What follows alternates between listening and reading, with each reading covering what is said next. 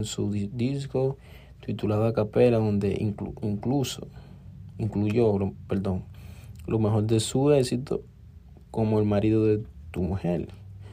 La José volvió a beber, te viene conmigo, si está loca y nunca te la quite, entre otros.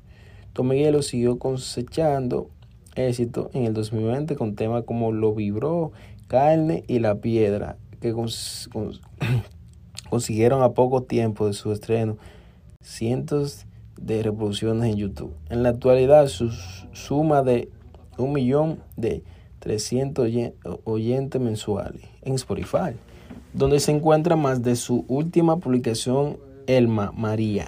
¿Y qué fue?